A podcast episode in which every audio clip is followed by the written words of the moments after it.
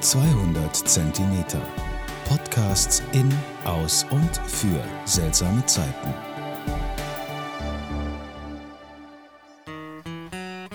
Servus, ich bin's der Brauschewilli. Ich wollte euch was erzählen zu dem Thema saure Scholle verantwortungsvoll gemischt.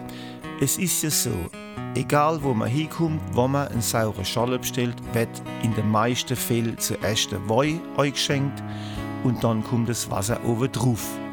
Damit man sehen kann, halt, wie viel Wein man noch vertragen kann oder was weiß er nicht. Es gibt ja Leute, die behaupten, dadurch steht sich die ganze Sache besser vermischen. Das stimmt aber nicht. Macht's doch mal andersrum, Leute. Geh doch mal hin, du zuerst das Wasser neu und dann der Wein oben drauf, weil dann wird ja nicht der Wein verwässert, sondern das Wasser verfeinert mit Pilzer Weih. Hoch lebe die Pfalz und Gruß Willis.